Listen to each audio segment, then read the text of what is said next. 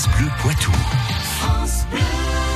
On raconte notre belle région sur France Bleu Poitou avec les histoires du Poitou de Patrick Citeau. Nous sommes aujourd'hui à Glénay, dans les Deux-Sèvres, une commune dont l'église a récemment retrouvé cloche. Elles vont en effet pouvoir sonner à nouveau à Glénay.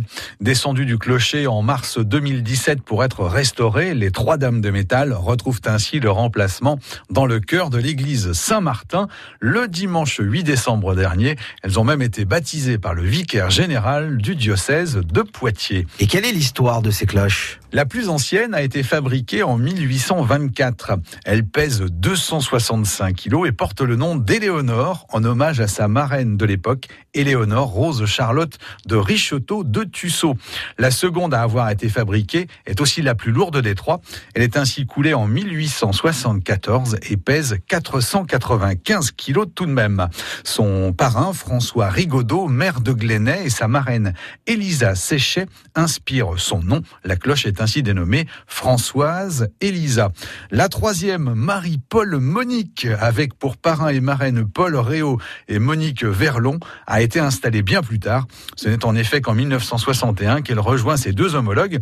C'est donc la plus jeune en âge, mais également la plus légère, avec 225 kilos. Et quelle est euh, l'origine du nom de Glénay L'origine du nom de la commune semble venir du celtique Glen, qui veut dire vallée. On trouve trace pour la première fois du nom du village dans des écrits en 1110. Glenay se dit alors Glenatio, traduit en latin par Glenacum. Un document attestant de la réparation de l'église nous permet de suivre l'évolution du nom. En 1824, on trouve ainsi un Glenay avec un I et un S à la fin. Deux lettres qui disparaîtront au profit d'un Y à la fin du XIIIe siècle pour donner l'orthographe que l'on connaît aujourd'hui. Quatre siècles plus tard, une famille va marquer Glénay.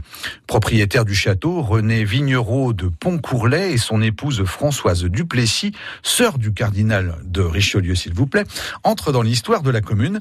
Leur fille Marie-Madeleine de Vignereau d'Aiguillon connaîtra une certaine renommée dans le Paris de l'époque. Une autre histoire à découvrir prochainement sur cette antenne. Ah bah ça c'est une bonne nouvelle. En tout cas on vous retrouve tout de suite hein, sur francebleu.fr.